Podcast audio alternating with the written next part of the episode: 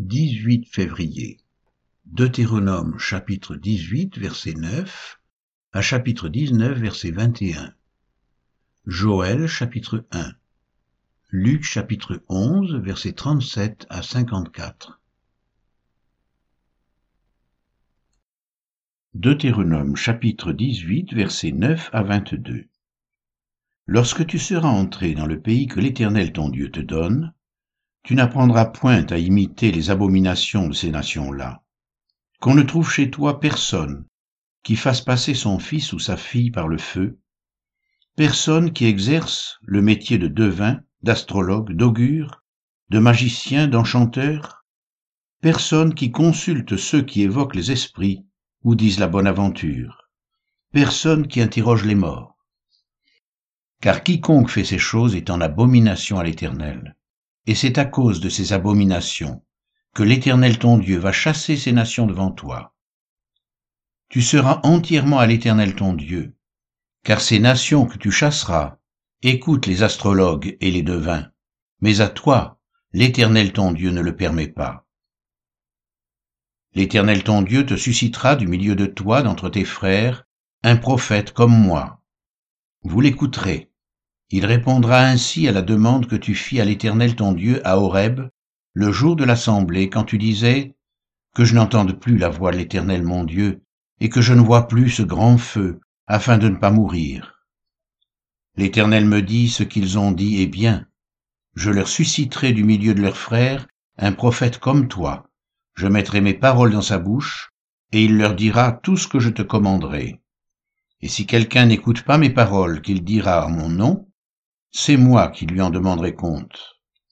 Mais le prophète qui aura l'audace de dire en mon nom une parole que je ne lui aurai point commandé de dire, ou qui parlera au nom d'autres dieux, ce prophète-là sera puni de mort.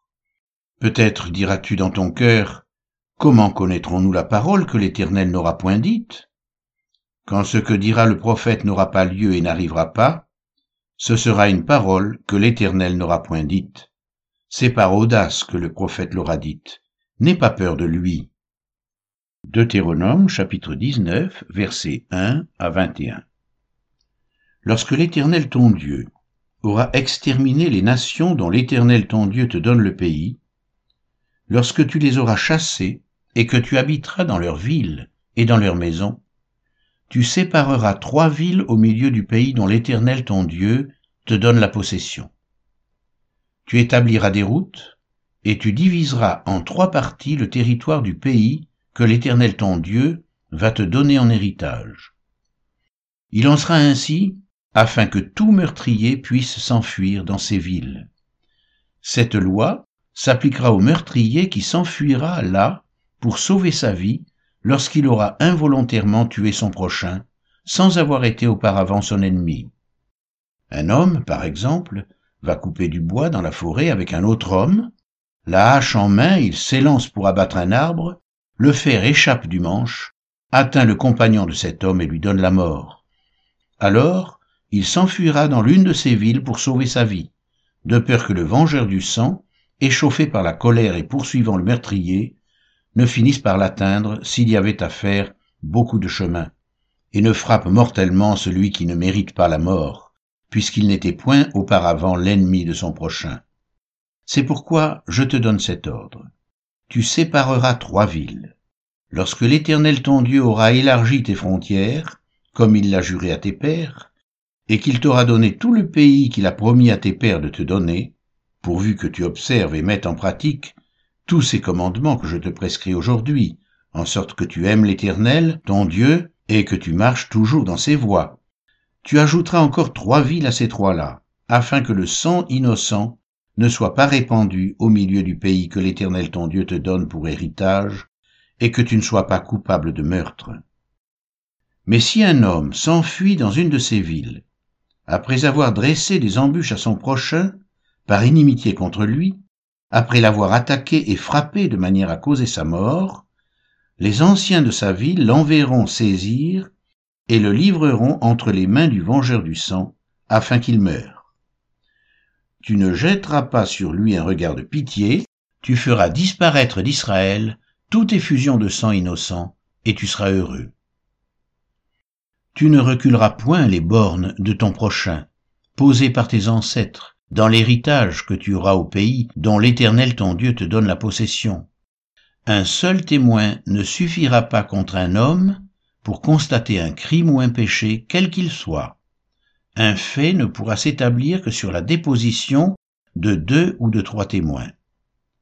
Lorsqu'un faux témoin s'élèvera contre quelqu'un pour l'accuser d'un crime, les deux hommes en contestation comparaîtront devant l'Éternel, devant les sacrificateurs, et les juges alors en fonction.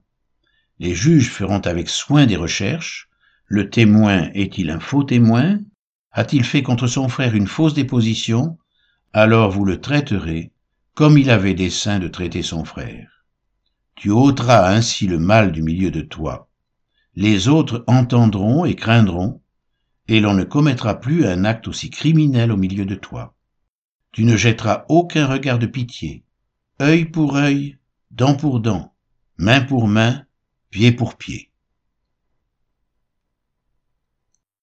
Joël chapitre 1 La parole de l'Éternel fut adressée à Joël, fils de Pétuel. Écoutez ceci, vieillards. Prêtez l'oreille, vous tous, habitants du pays. Rien de pareil est-il arrivé de votre temps ou du temps de vos pères? Racontez-le à vos enfants, et que vos enfants le racontent à leurs enfants, et leurs enfants à la génération qui suivra. Ce qu'a laissé le gazam, la sauterelle l'a dévoré. Ce qu'a laissé la sauterelle, le gélec l'a dévoré. Ce qu'a laissé le gélec, le hasil l'a dévoré. Réveillez-vous, ivrognes, et pleurez. Vous tous, buveurs de vin, gémissez, parce que le mou vous est enlevé de la bouche. Car un peuple est venu fondre sur mon pays, puissant et innombrable. Il a les dents d'un lion, les mâchoires d'une lionne. Il a dévasté ma vigne, il a mis en morceaux mon figuier, il l'a dépouillé, abattu. Les rameaux de la vigne ont blanchi. Lamente-toi comme la Vierge qui se revêt d'un sac, pour pleurer le fiancé de sa jeunesse. Offrandes et libations disparaissent de la maison de l'Éternel. Les sacrificateurs, serviteurs de l'Éternel, sont dans le deuil. Les champs sont ravagés, la terre est attristée, car les blés sont détruits, le mou est tari, l'huile est desséchée. Les laboureurs sont consternés, les vignerons gémissent à cause du froment et de l'orge, parce que la moisson des champs est perdue. La vigne est confuse, le figuier languissant, le grenadier, le palmier, le pommier, tous les arbres des champs sont flétris. La joie a cessé parmi les fils de l'homme. Sacrificateurs, saignez-vous et pleurez. Lamentez-vous, serviteurs de l'autel. Venez, passez la nuit revêtus de sacs, serviteurs de mon Dieu. Car offrandes et libations ont disparu de la maison de votre Dieu. Publiez un jeûne, une convocation solennelle, assemblez les vieillards, tous les habitants du pays, dans la maison de l'Éternel votre Dieu, et criez à l'Éternel. Ah, quel jour Car le jour de l'Éternel est proche. Il vient comme un ravage du Tout-Puissant. La nourriture n'est-elle pas enlevée sous nos yeux? La joie et l'allégresse n'ont-elles pas disparu de la maison de notre Dieu? Les semences ont séché sous les mottes. Les greniers sont vides, les magasins sont en ruine, car il n'y a point de blé. Comme les bêtes gémissent, les troupeaux de bœufs sont consternés parce qu'ils sont sans pâturage, et même les troupeaux de brebis sont en souffrance. C'est vers toi que je crie, ô Éternel, car le feu a dévoré les plaines du désert, et la flamme a brûlé tous les arbres des champs. Les bêtes des champs crient aussi vers toi, car les torrents sont à sec, et le feu a dévoré les plaines du désert.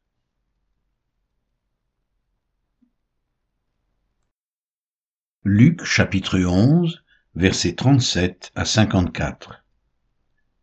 Pendant que Jésus parlait, un pharisien le pria de dîner chez lui.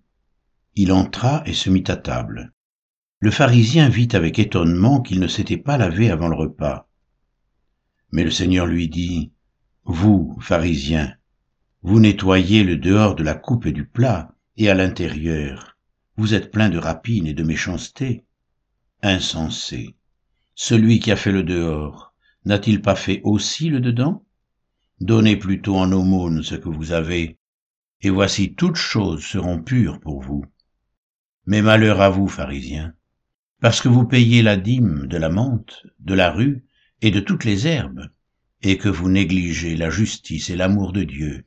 C'est là ce qu'il fallait pratiquer sans omettre les autres choses.